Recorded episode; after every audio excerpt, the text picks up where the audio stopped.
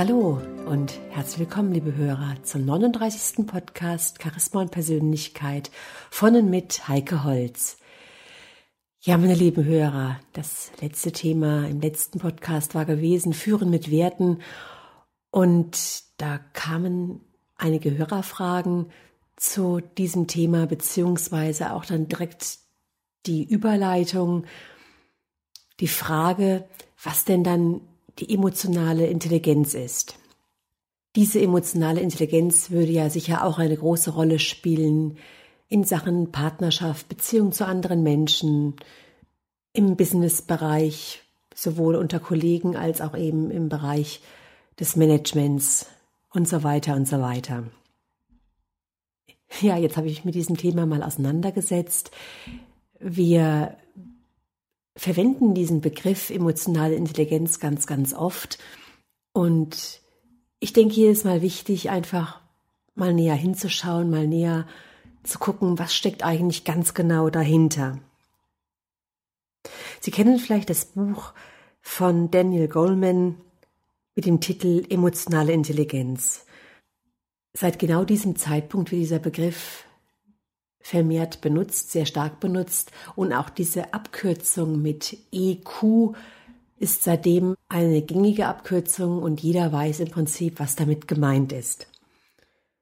Die Basis emotionaler Intelligenz ist die eigene emotionale Kompetenz, die sich zusammensetzt aus den drei Schwerpunkten Selbstwahrnehmung, Selbstmanagement und Eigenmotivation. Und nur wenn diese gut entwickelt sind, dann kann man auch davon ausgehen, dass sich der folgende Kompetenzbereich, die soziale Kompetenz mit den zwei Schwerpunkten soziales Bewusstsein und Beziehungsgestaltung vertieft ausprägt. Damit ist gemeint, dass ich im anderen die Emotionen wiedererkenne, die mir selbst an mir bewusst sind.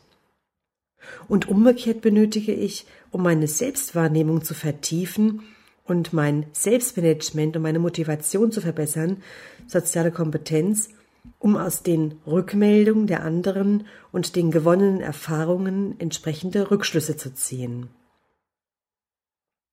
Schauen wir mal, was hinter den Begriffen Selbstwahrnehmung und Selbstmanagement genauer steht, was sich dahinter verbirgt. Wir haben bei der Selbstwahrnehmung zum einen die emotionale Selbstwahrnehmung. Und emotionale Selbstwahrnehmung bedeutet, sich der eigenen Emotionen und auch ihrer Wirkung auf sich und andere bewusst zu sein. Und diese Bewusstheit zum Ausgangspunkt für das eigene Handeln zu nehmen.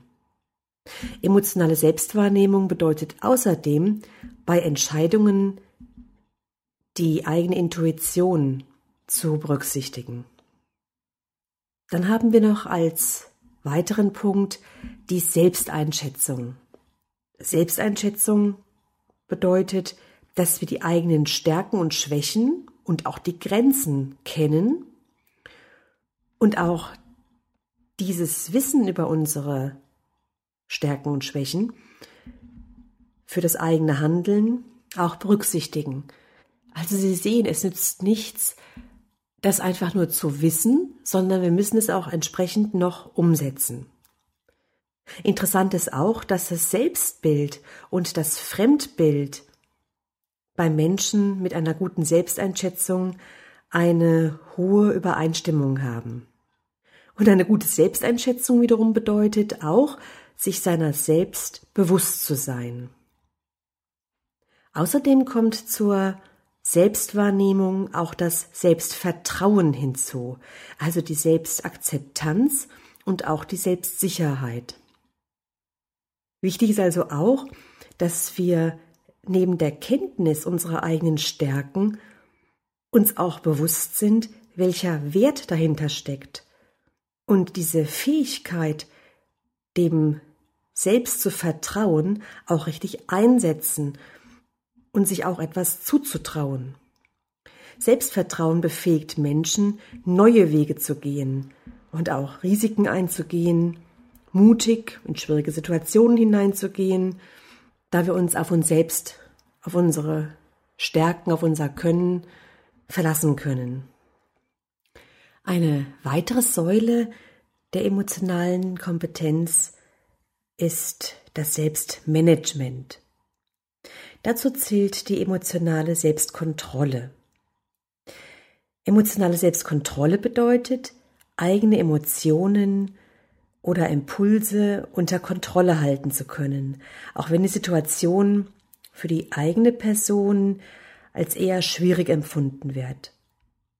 Damit ist natürlich nicht die Verdrängung oder das Vorspielen anderer Empfindungen gemeint, sondern eine angemessene Reaktion auf entsprechende Situationen oder Empfindungen.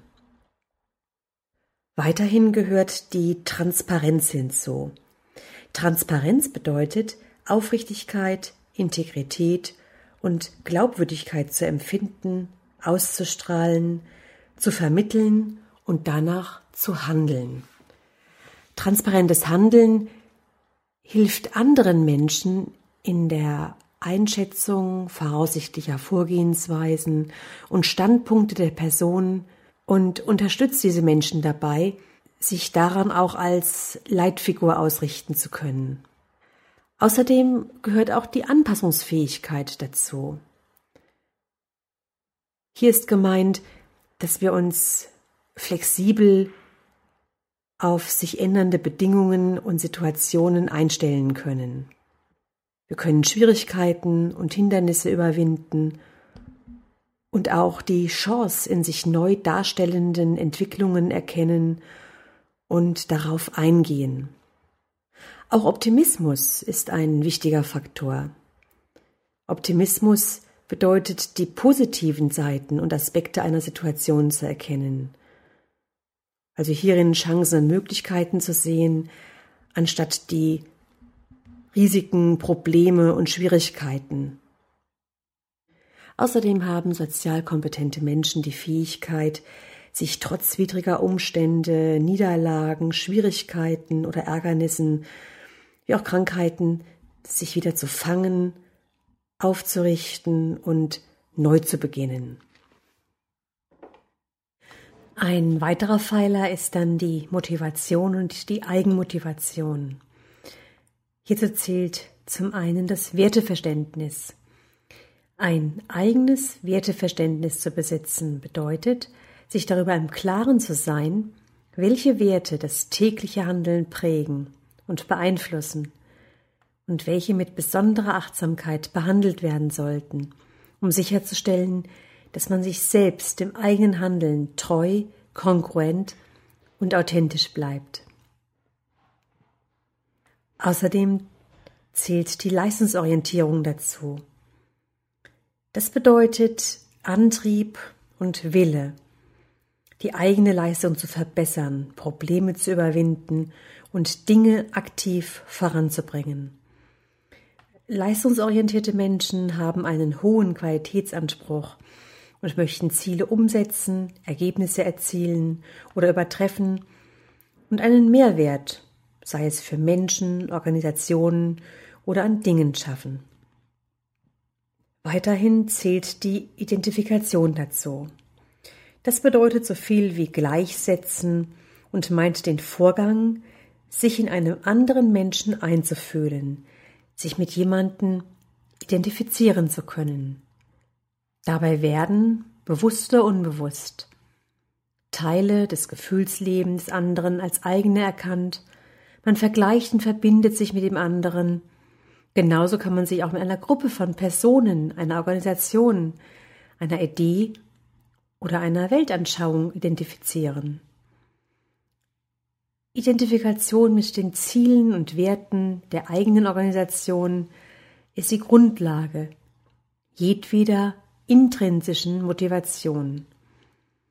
Die intrinsische Motivation ist die Motivation aus uns selbst heraus.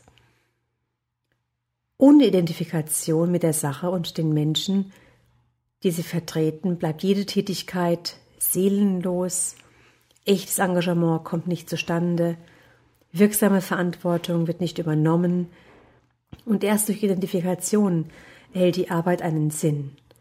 Damit ist Identifikation eine wesentliche Voraussetzung für dauerhafte Arbeitszufriedenheit. Dann haben wir noch die Initiative und das Engagement. Das bezeichnet die Bereitschaft, Chancen und Gelegenheiten zu ergreifen und zu handeln, proaktiv zu sein und die Dinge in die Hand zu nehmen, statt abzuwarten oder darauf zu warten, dass irgendjemand anderer etwas tut. Engagierte Menschen machen sich auch die Ziele einer Gruppe oder einer Unternehmung zu eigen und gehen in die Umsetzung. Als weiteren wichtigen Basispunkt haben wir die soziale Kompetenz. Und die setzt sich zusammen aus der Empathie. Empathie bedeutet Einfühlungsvermögen und damit die Fähigkeit, die Emotionen und Bedürfnisse anderer wahrzunehmen, ihre Sichtweisen zu verstehen und ein aktives Interesse an ihren Sichtweisen, Denkweisen und an ihren Anliegen zu haben also sich in den anderen hineinzufühlen. Hinzu kommt dann noch das Organisationsbewusstsein. Das bedeutet Interessengruppen, Gruppendynamiken, Entscheidungsnetzwerke, stille Führer innerhalb einer Gruppe oder Organisation und ungeschriebene Regeln zu kennen und zu erkennen und sie in die eigene Handlung mit einzubeziehen um ein positives Ergebnis herbeizuführen. Nur wer sich gut in der Organisation auskennt, der weiß, wie Vorhaben vorangebracht und Entscheidungsträger beeinflusst werden können. Außerdem spielt auch die Bedürfniserkennung von Mitmenschen eine große Rolle.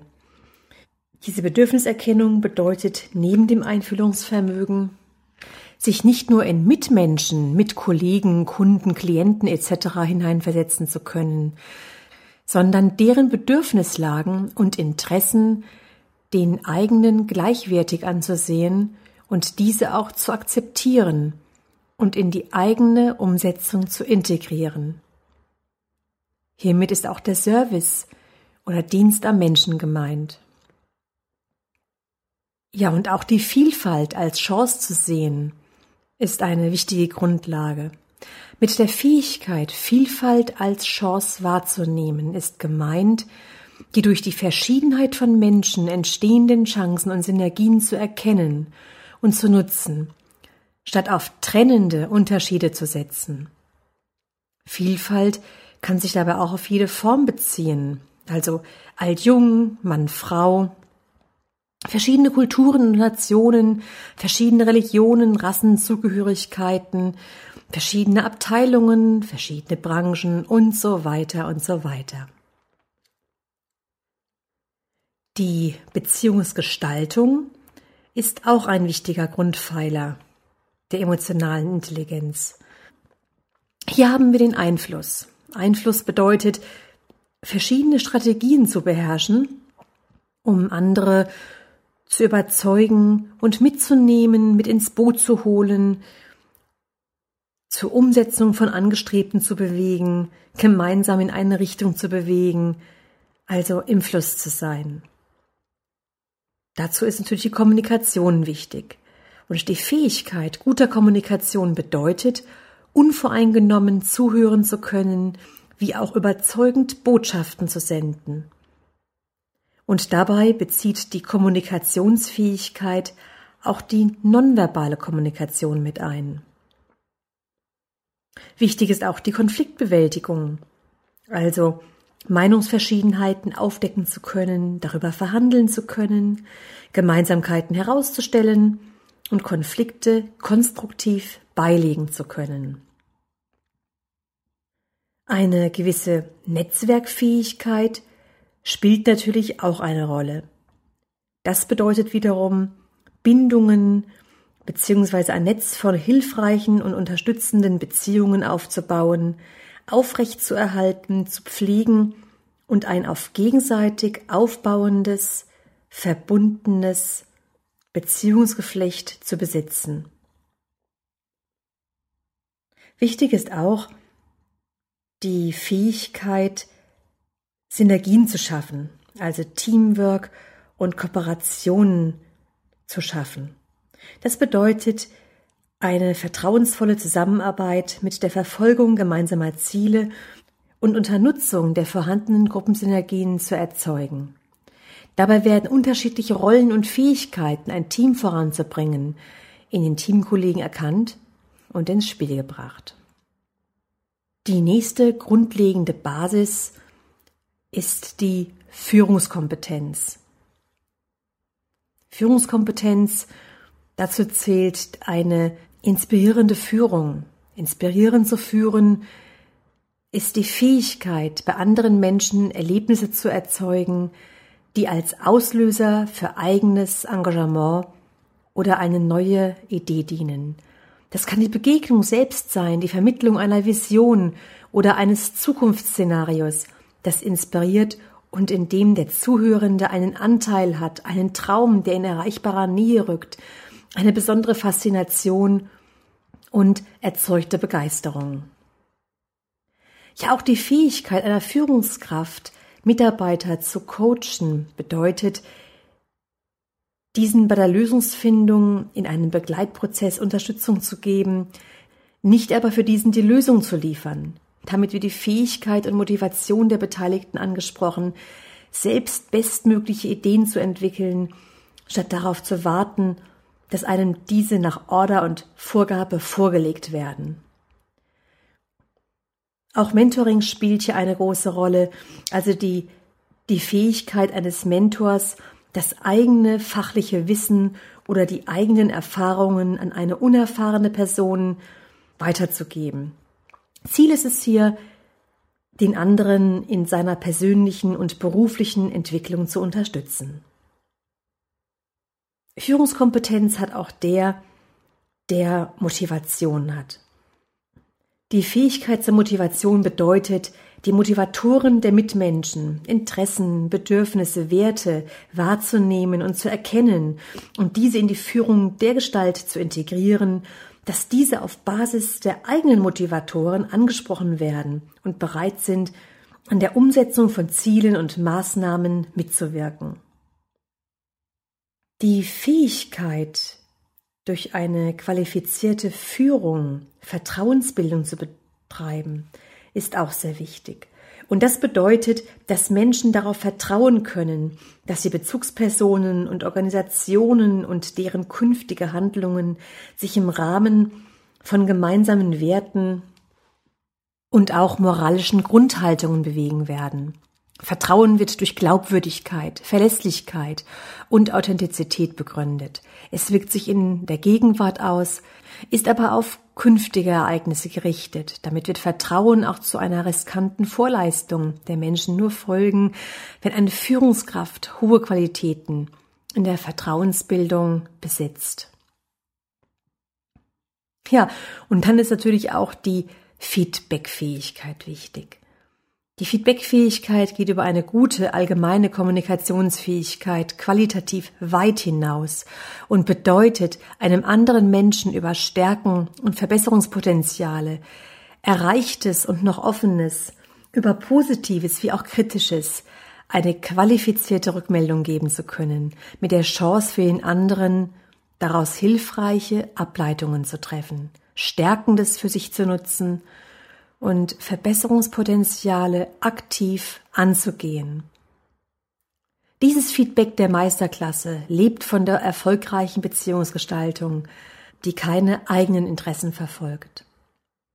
Hinzu kommt auch dann noch die interkulturelle Führungsfähigkeit. Und dahinter steckt die Fähigkeit, Mitarbeiter aus unterschiedlichen Kulturen zu führen – und dazu müssen zunächst die eigenen Prägungen mit ihren Präferenzen und Abneigungen reflektiert sein, sowie eine wertschätzende Haltung gegenüber anderen Sichtweisen eingenommen werden. Und durch ständiges Hinterfragen der jeweiligen Denkmuster entsteht dann eine eigene Kultur innerhalb des geführten Teams. Ja, meine lieben Hörer, das war jetzt ein gesamter Überblick was die emotionale Intelligenz letztendlich bedeutet, aus was sich diese emotionale Intelligenz im Detail zusammensetzt. Vielleicht mögen Sie mal darüber reflektieren, welche einzelnen Punkte wir noch stärken können, welche Punkte schon sehr gut ausgeprägt sind. Ich freue mich auf jeden Fall, wenn Sie das nächste Mal wieder dabei sind. Bis dahin eine gute Zeit. Ihre Heike Holz.